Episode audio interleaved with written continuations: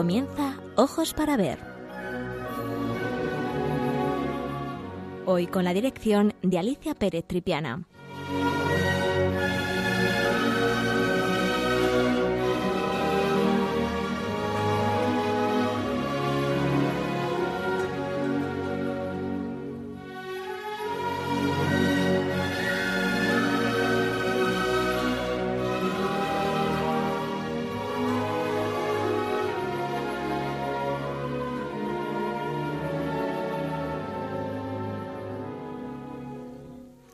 Buenos días, queridos amigos de Radio María, de nuevo con todos ustedes para hablar de arte.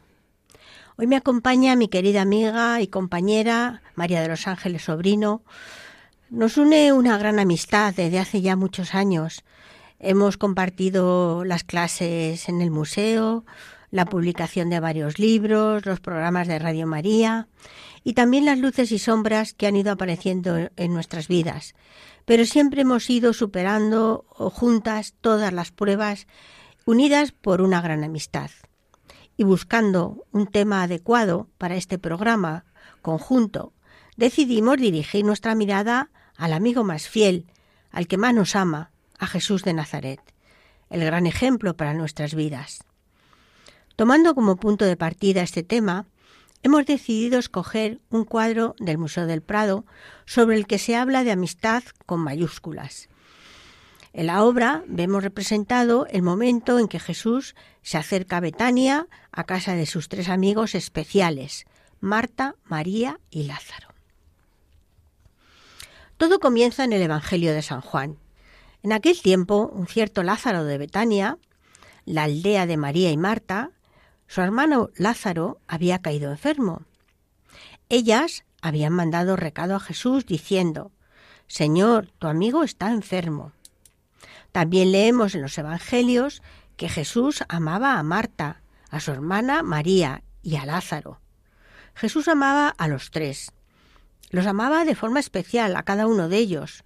Los quería por lo que eran, cada uno con una personalidad diferente, distinta.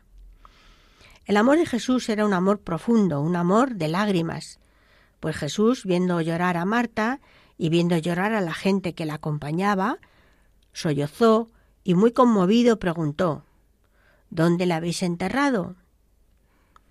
Para Jesús Betania era el lugar de descanso, donde podía disfrutar de lo cotidiano y de la amistad de sus amigos.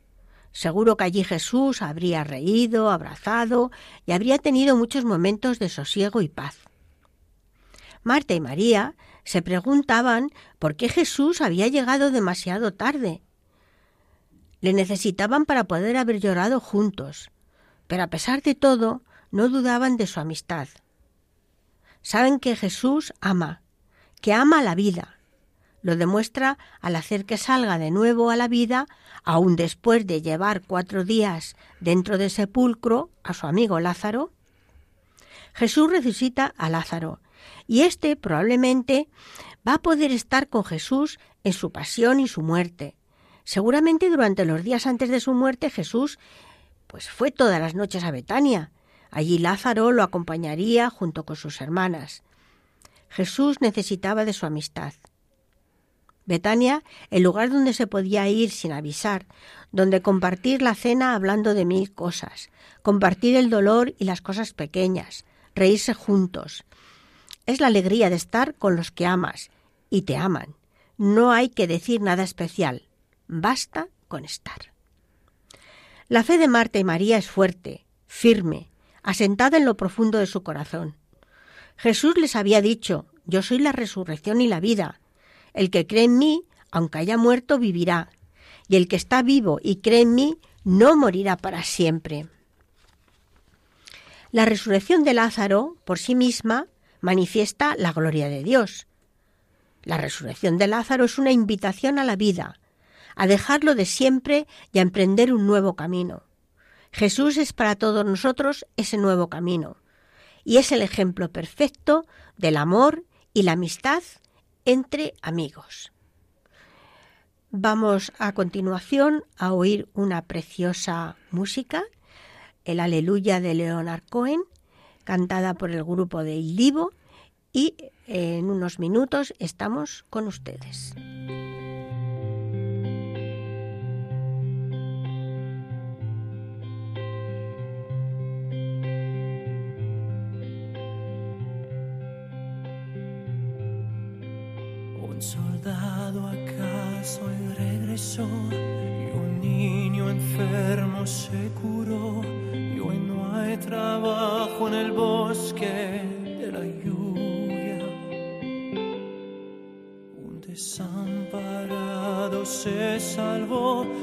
Causa de una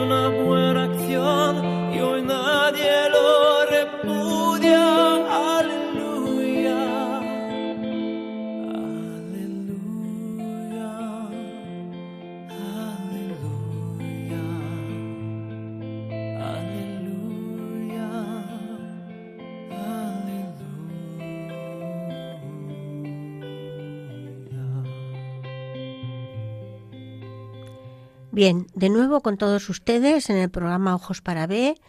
Hoy María Ángeles Sobrino y yo misma, Alicia, eh, vamos a hacer eh, este programa en la que vamos a, presentar la, obra, una obra muy interesante a su autor y también en alguna circunstancia por la que esta magnífica obra se encuentra en las colecciones del museo. Doy paso a mi querida amiga Ángeles que les va a hablar de la obra. Gracias, Alicia. Buenos días, queridos amigos de Radio María. Como habrán podido imaginar, la obra protagonista de este programa representa la resurrección de Lázaro. Pero es una representación poco conocida hasta la fecha dentro de las colecciones del museo, ya que es una obra que ingresó en el Museo del Prado en el 2001 y es una obra que está realizada por uno de los artistas españoles del llamado siglo de oro, del siglo XVII, que desarrolló toda su carrera fuera de España, pero que tuvo un éxito extraordinario en España. Me estoy refiriendo al valenciano José de Rivera, conocido en Italia como Giuseppe de Rivera y l'Ispagnoletto. La obra que comentamos la realizó hacia 1616, poco antes de trasladarse de Roma a Nápoles. Es un óleo sobre lienzo cuyas dimensiones son 171 por 289 centímetros. Estamos hablando de una obra de unas ciertas dimensiones. Si desean visualizar la obra mientras se está desarrollando esta, este programa, esta locución, pueden hacerlo en la cuenta de Twitter de Radio María. Se la recuerdo, arroba Radio María Spain. Ahí tienen la imagen y pueden verla mientras la comentamos. Mirando la imagen, vemos que Rivera ha situado en el centro de la composición a Jesús, de perfil, señalando con su brazo extendido a su amigo Lázaro, que a la derecha, según miramos el cuadro, acaba de volver a la vida. Le acompañan algunos apóstoles y varios testigos, además de Marta y María, todavía afligidas por la muerte de su hermano. Habitualmente, los artistas que han abordado este tema han representado la escena al aire libre. Por ejemplo, en el Museo del Prado tenemos la obra más conocida de este tema, realizada por Juan de Flandes. Seguro que algunos de ustedes la tienen en la retina o en la memoria, porque creo recordar que la hemos comentado también en alguna ocasión en este programa. Sin embargo, Rivera la sitúa en un interior y crea una composición cerrada. El espectador se adentra en la escena a través de la figura femenina de espaldas que se encuentra situada a la izquierda según miramos el cuadro. Se trata de Marta, la hermana de Lázaro. Seguimos por el rostro serio de Jesús, su brazo extendido, su mano, y nos detenemos ante la figura de Lázaro,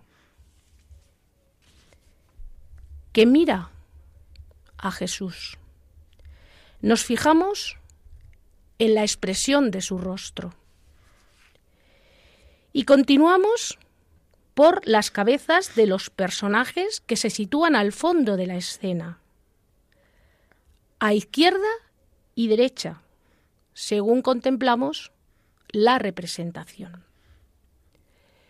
Se trata de una composición monumental, en la que el pintor emplea figuras de un tamaño algo mayor que el natural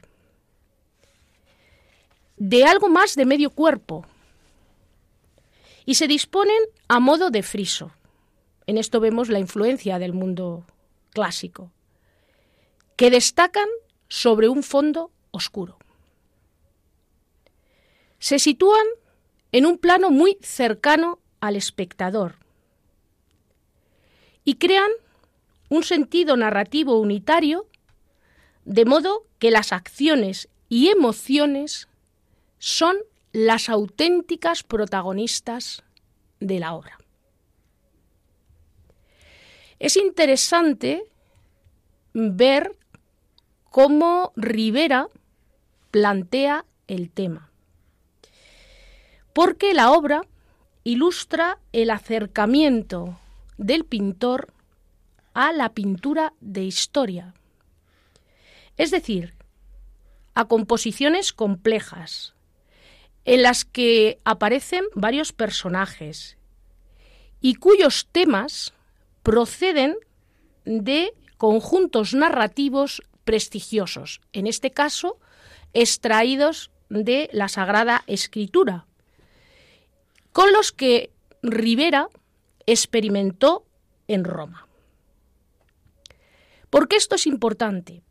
Porque para cualquier artista, este tipo de composiciones son proyectos importantes, pues estos cuadros les permitían demostrar sus habilidades, sus capacidades técnicas.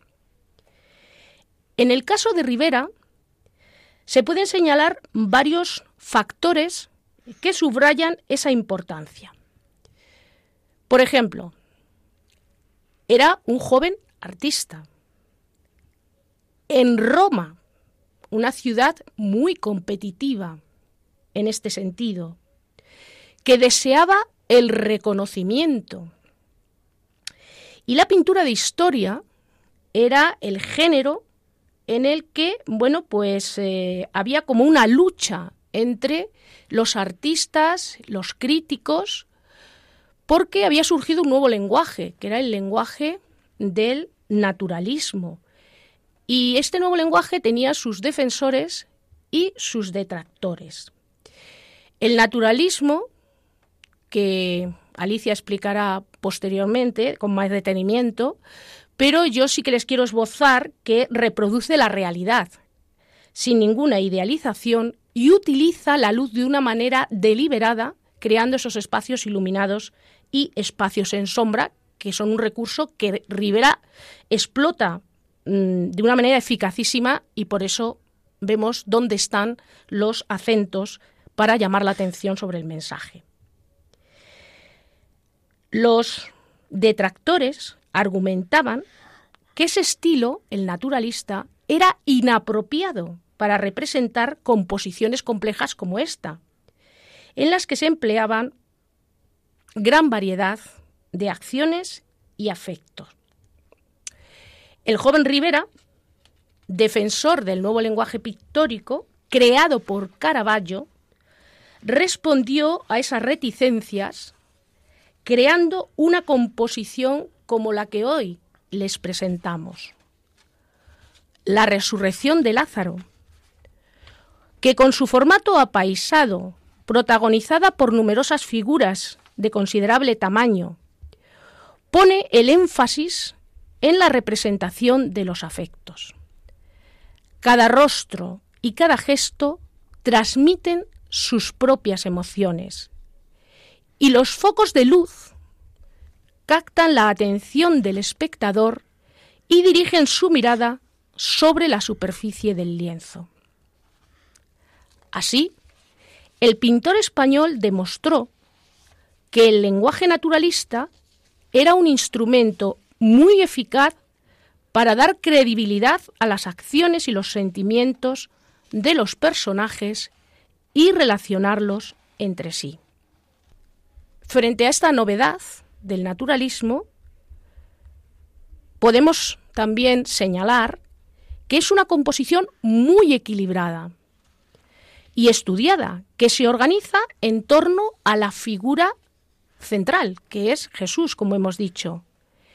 En ella se aprecia también un gusto cromático y una notable densidad en la técnica, lo que hace pensar a los especialistas que la datación se encuentra cercana al final de su estancia en Roma, como ya hemos mencionado al principio, hacia 1616. Sería muy interesante saber para quién realiza esta obra, pero desgraciadamente no lo sabemos.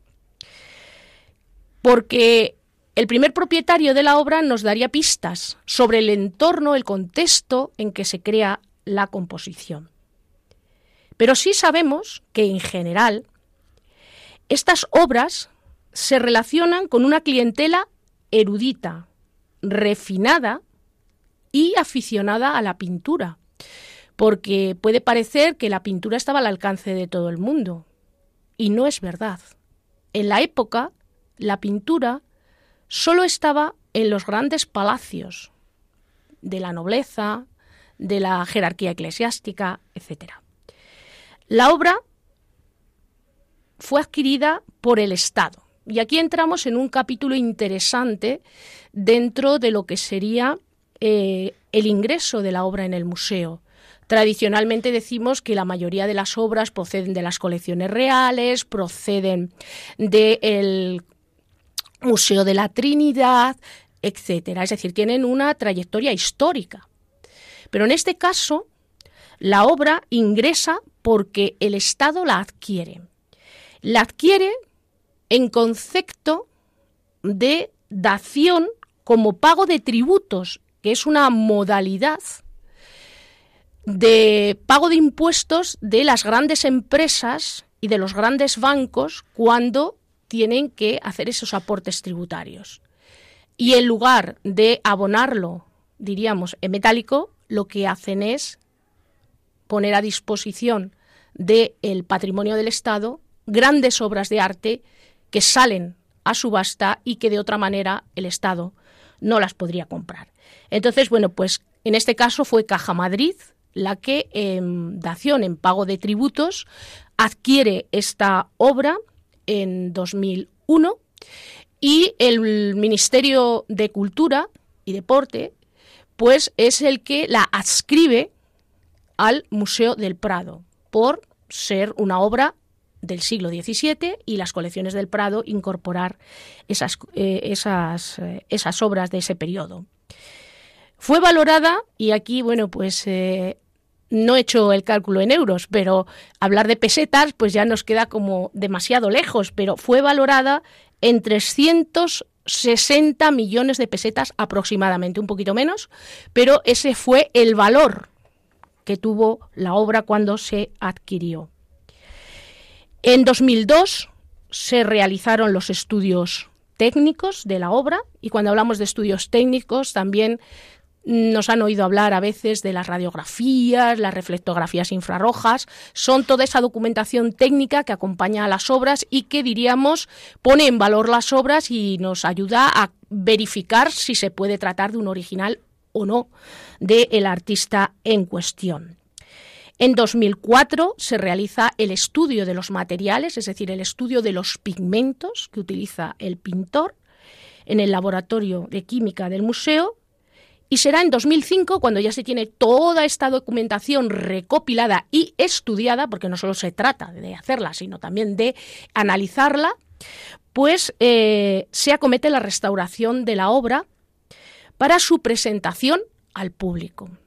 Se encuentra en buen estado de conservación y en 2011 diríamos que es su gran presentación en público a través de una exposición que se dedicó al joven Rivera, porque Rivera es muy conocido, sobre todo su etapa napolitana, que es la etapa de mayor esplendor, pero su etapa de juventud era poco conocida y al hilo del estudio de esta obra pues ha permitido profundizar un poquito más en esta etapa de el artista.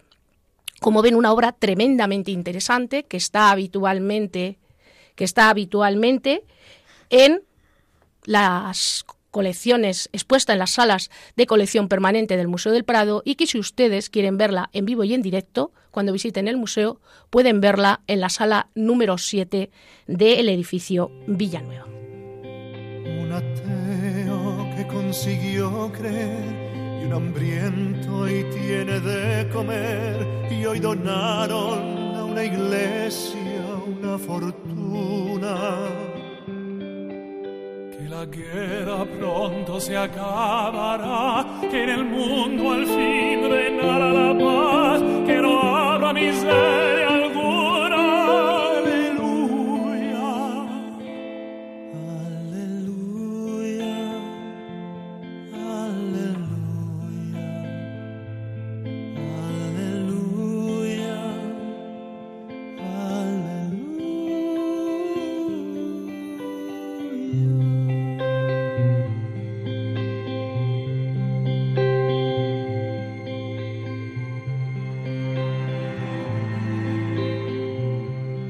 Vamos a seguir con nuestro programa de Ojos para Ver.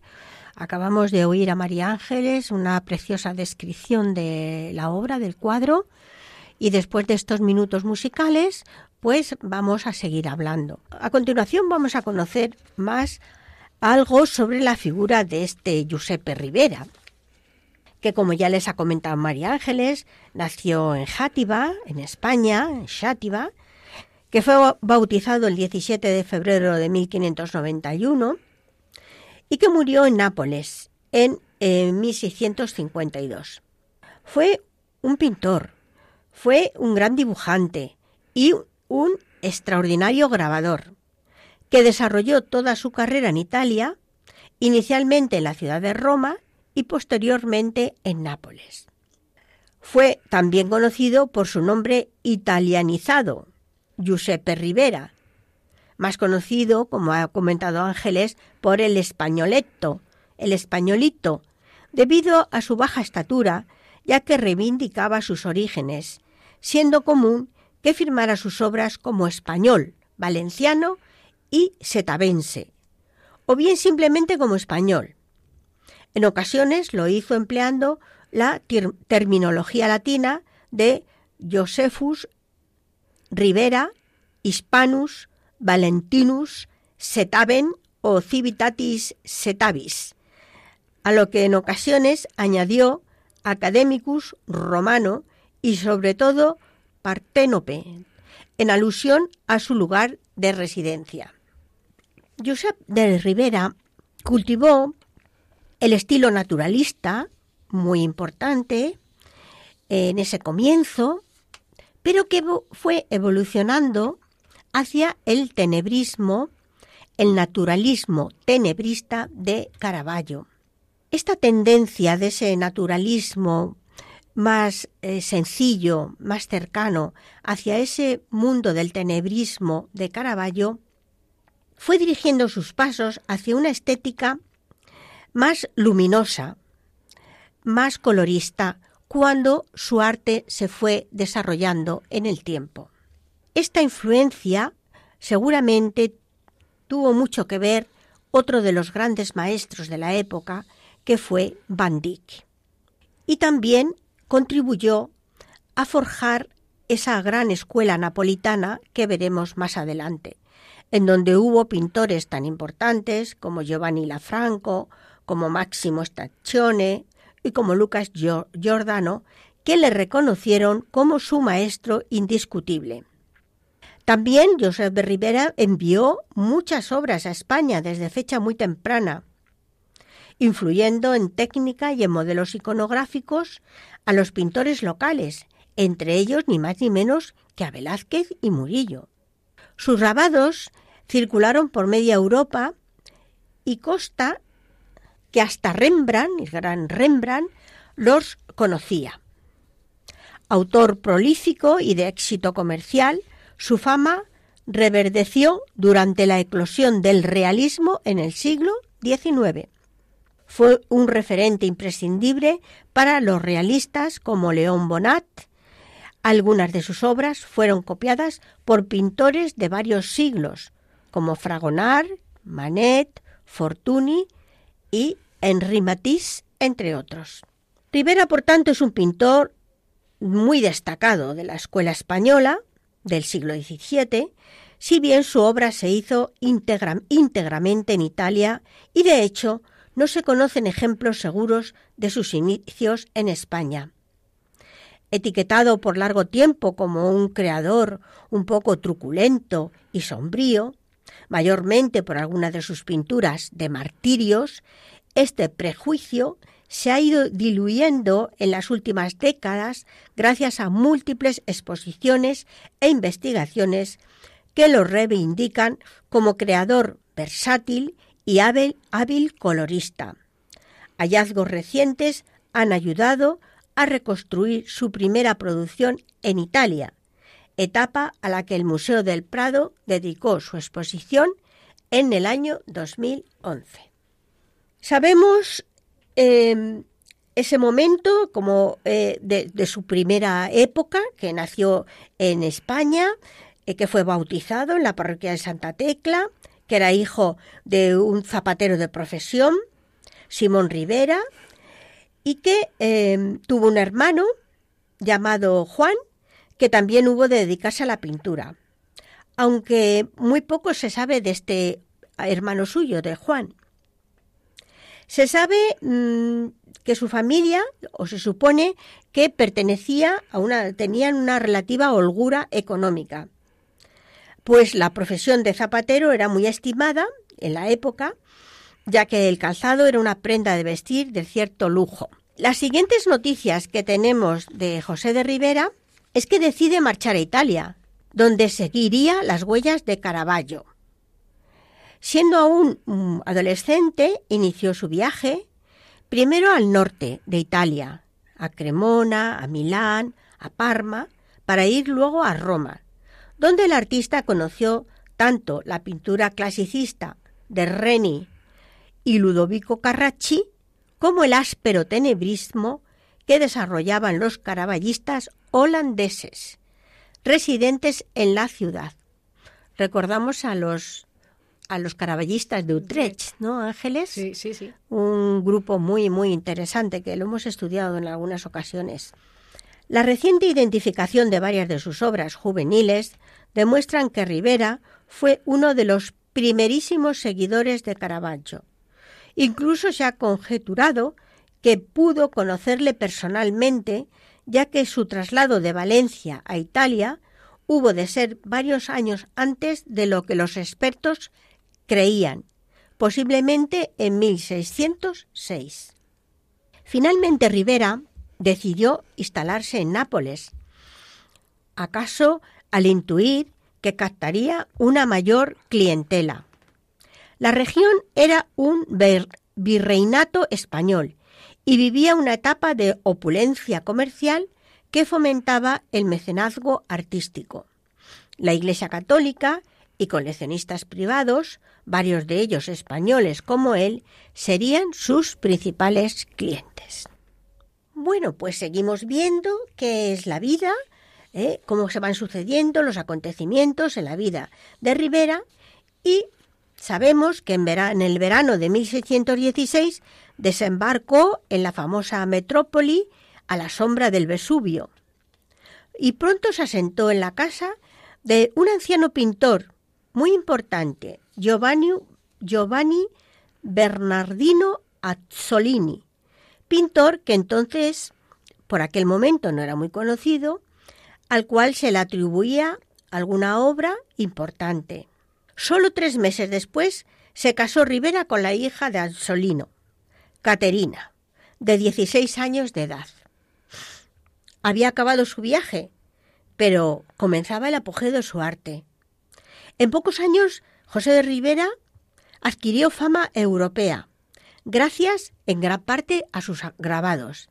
El uso del tenebrismo de Caravaggio fue su punto fuerte, si bien en su madurez, como decíamos, va a evolucionar hacia un estilo más ecléctico y luminoso, iniciando una intensa producción que lo mantuvo alejado de España, a donde nunca regresó.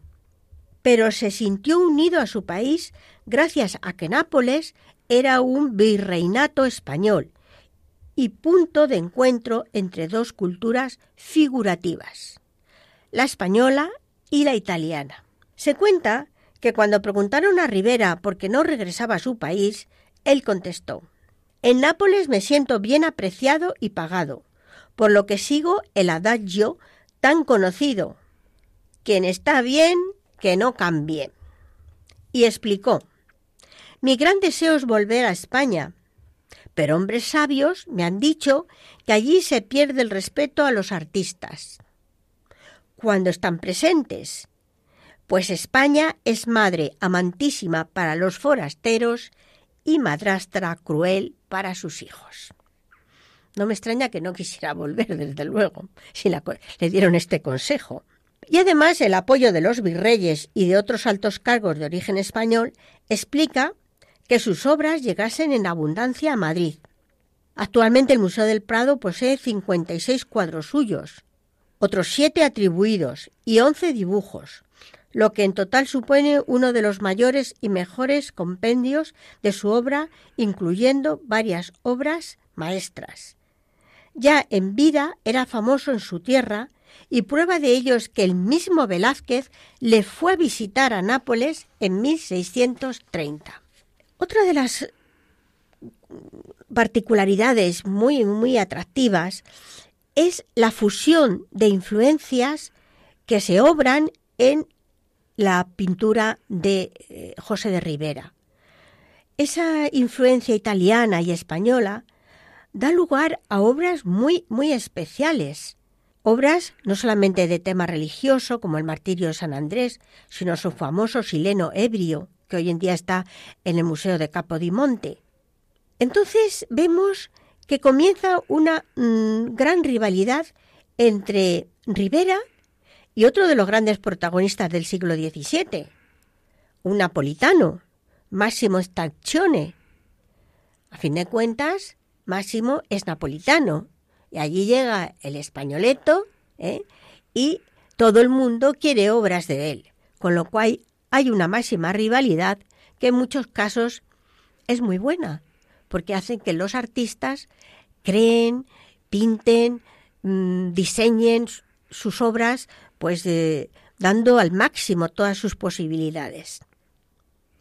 En siglos posteriores, ya les decía, la apreciación del arte de Rivera se vio condicionada por una leyenda negra. Bueno, ya saben ustedes, esto de las leyendas negras va siempre unido a la personalidad y idiosincrasia del pueblo español. Pero yo creo que realmente fueron los franceses los que nos presentaron a Josep de Rivera como un pintor fúnebre y desagradable, que pintaba obsesivamente temas de martirios, con un verismo truculento. Un escritor afirmó que Rivera empapaba el pincel en la sangre de los santos. Esta idea equivocada se impuso en los siglos XVIII y XIX, en parte por escritores extranjeros que no conocieron toda su producción, en especial los franceses, en realidad, Rivera evolucionó de ese tenebrismo inicial a un estilo más luminoso y colorista, con influencias del Renacimiento veneciano y de la escultura antigua, y supo plasmar con igual acierto lo bello y lo terrible. Su gama de colores se aclaró en la década de 1630 por influencia de Van Dyck, de Guido Reni y de otros pintores, a pesar de que tuvo serios problemas de salud en la década siguiente, continuó produciendo obras importantes hasta su muerte acaecía, acaecida el 3 de septiembre de 1652. Fue sepultado en la iglesia de Santa María del Parto en el barrio en un barrio muy conocido de Nápoles.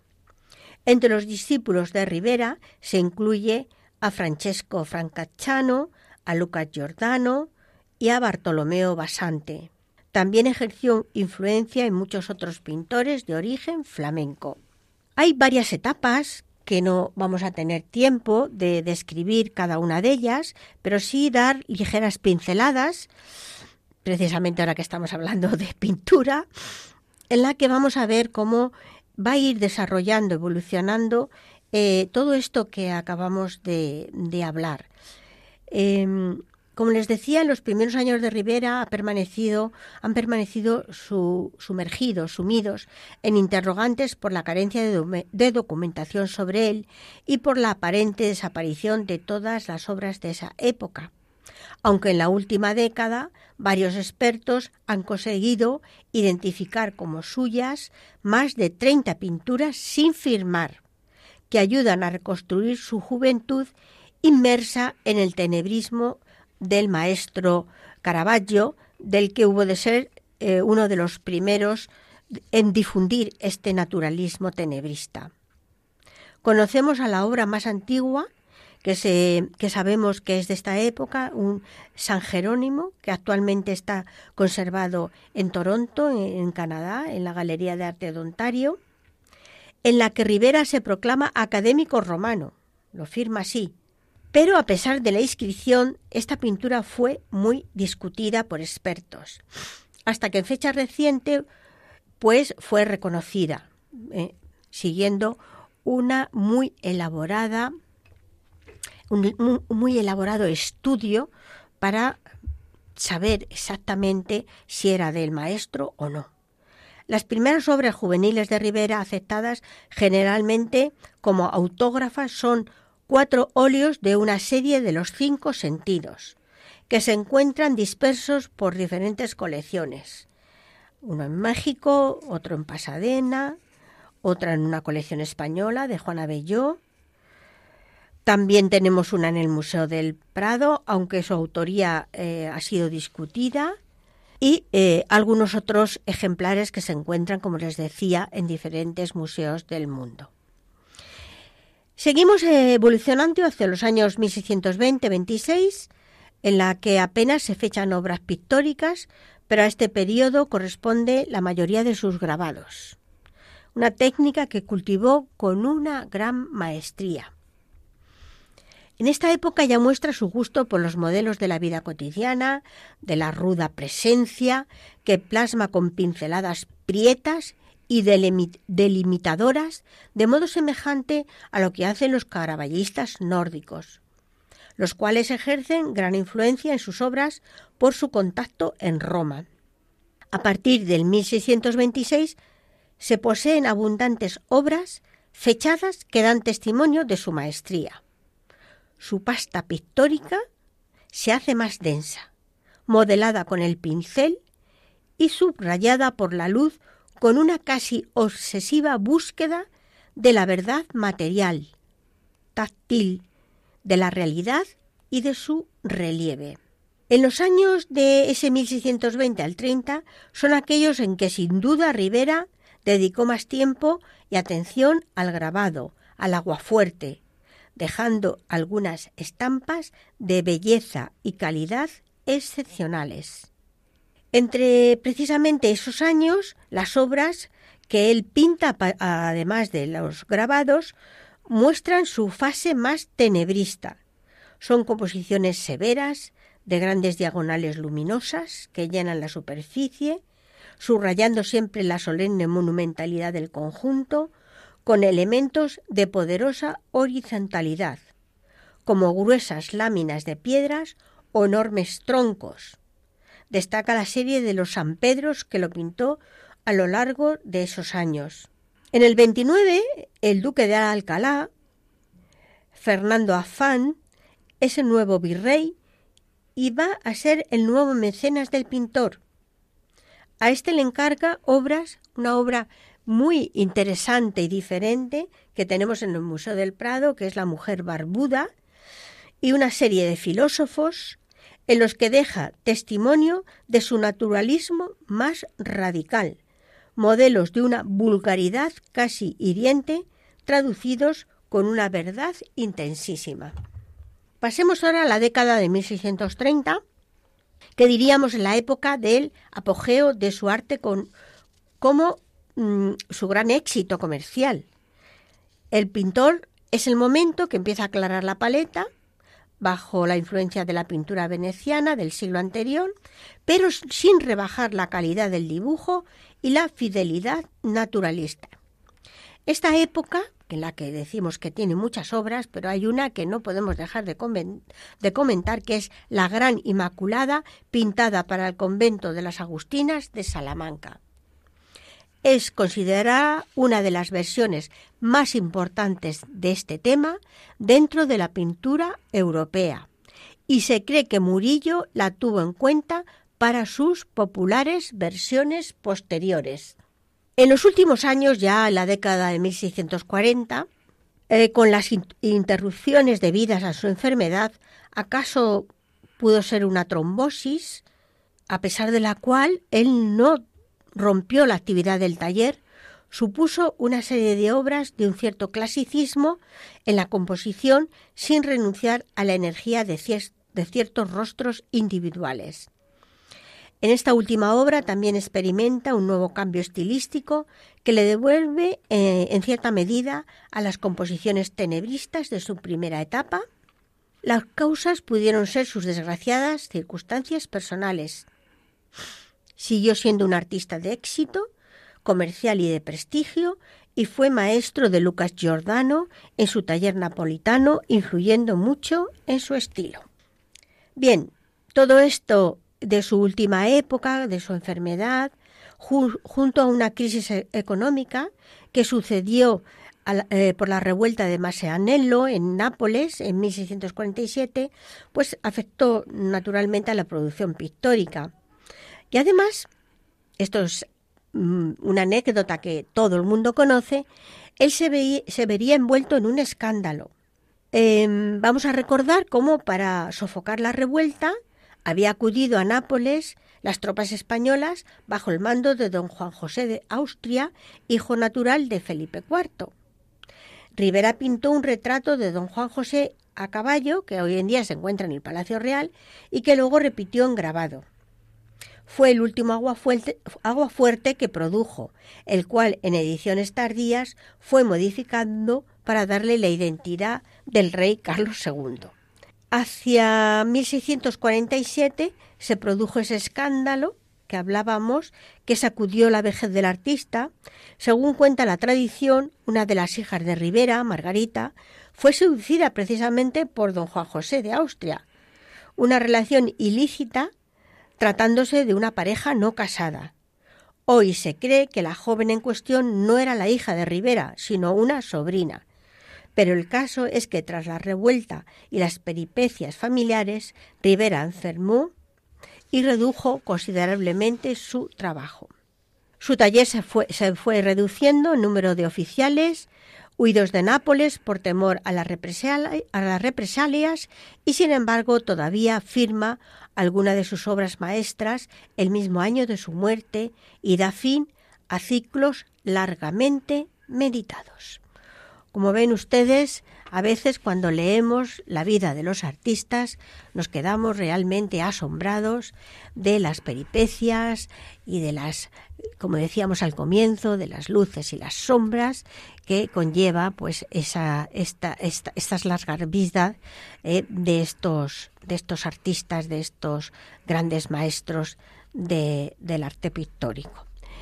Y a continuación vamos a dejar también unos minutos musicales y enseguida Ángeles va a terminar hablando de esta de este valor tan importante que es la amistad con la que hemos comenzado el programa. Porque la norma sea el amor y no gobierne la corrupción, sino lo bueno y lo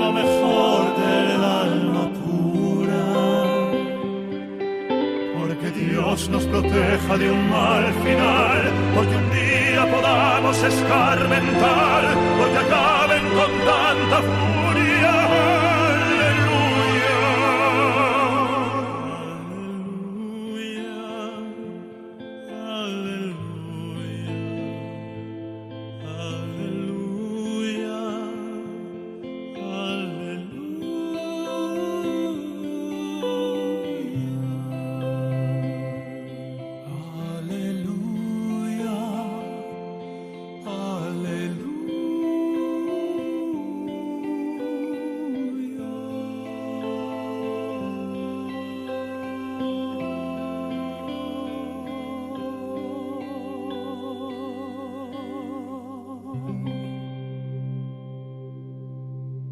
Queridos amigos de Radio María, les recuerdo que estamos emitiendo el programa Ojos para Ver, que hoy lo estamos dedicando al cuadro La Resurrección de Lázaro, realizada por José de Rivera hacia 1616 en Roma, poco antes de marchar a Nápoles. Y bueno, pues eh, efectivamente nosotros, o nosotras, mejor dicho, hemos querido darle un enfoque nuevo a la presentación del cuadro, porque no solo hemos hablado de la obra, hemos hablado del artista, hemos comenzado eh, introduciendo un poco el texto bíblico del que Rivera se pudo servir para crear la composición. Y hay un tema de fondo, que es con el que Alicia ha empezado esta presentación y yo lo voy a centrar ahora un poquito en el aspecto más genérico y es el tema de la amistad, el valor que tiene la amistad.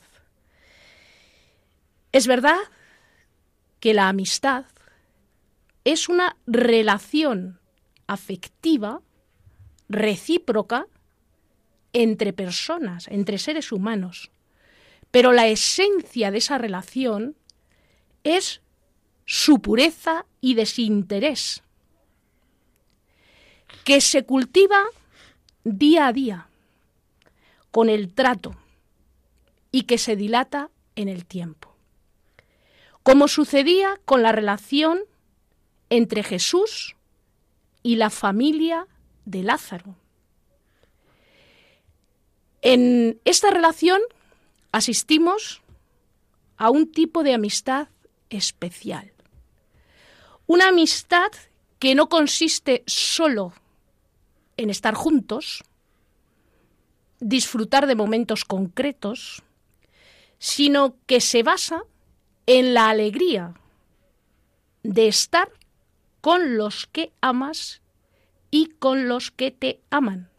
Es decir, lo importante es estar pero no solo físicamente, sino también en todo momento. Cuando hay una amistad sincera, como sucede entre Jesús y esta familia, los amigos se reconocen entre sí. Porque como dijera Miguel de Cervantes, amistades que son ciertas, nadie las puede turbar. Pero bueno, ¿cuál es el origen etimológico de la palabra amistad? Se encuentra en el latín amicitas, amicitatis, que deriva de amictia, que significa amistad. Pero esta, a su vez, procede de amicus, que se traduce como amigo, término que a su vez procede del verbo amare, que significa amor. Por lo tanto, cuando hablamos de amistad, hablamos de amor. Es una relación íntima de dar y recibir. No es posible ser feliz sin dar, sin compartir, sin intercambiar afectos y sentimientos con otros seres humanos.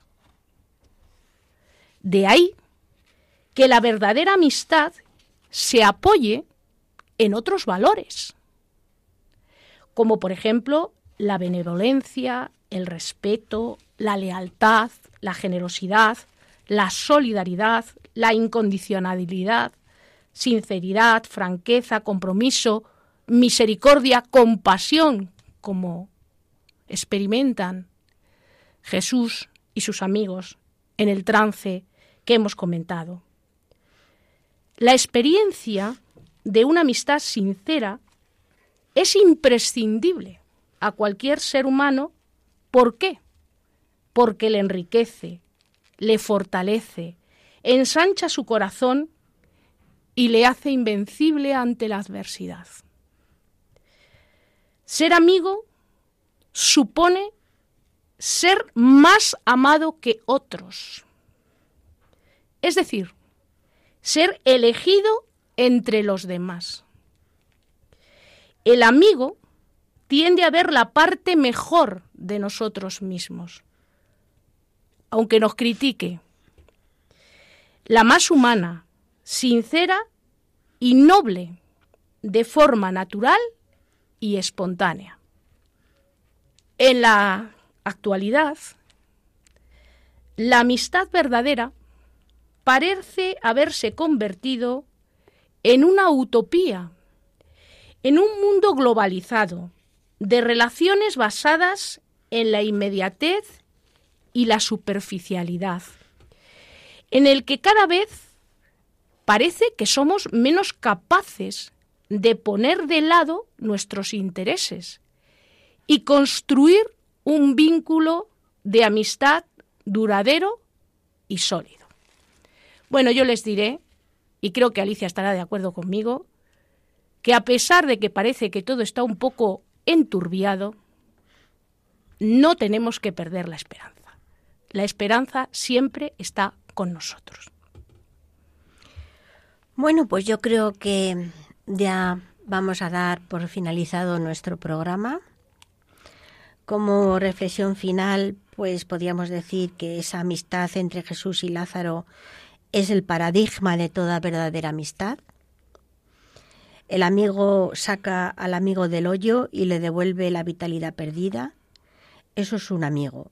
Alguien que llora cuando caes, alguien que te ayuda a salir y a restablecer tus ganas de vivir. La amistad, como decías María Ángeles, es uno de los amores más desinteresados. El amigo solo da y no pide. Siempre está cuando lo necesitas y no reclama derechos. Es entonces cuando nuestro corazón se ensancha con los amigos. En definitiva, respira. Bueno, pues hasta muy pronto Queridos amigos, nos ha encantado estar con ustedes como siempre y nos vemos el mes que viene, Dios mediante. Un beso muy fuerte. Muchas gracias a todos.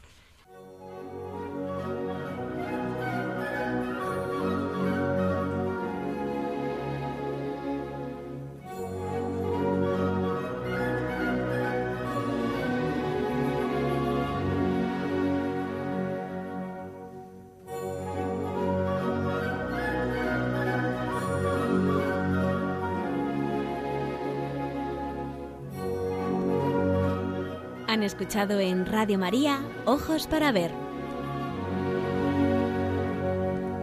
Con la dirección hoy de Alicia Pérez Tripiana.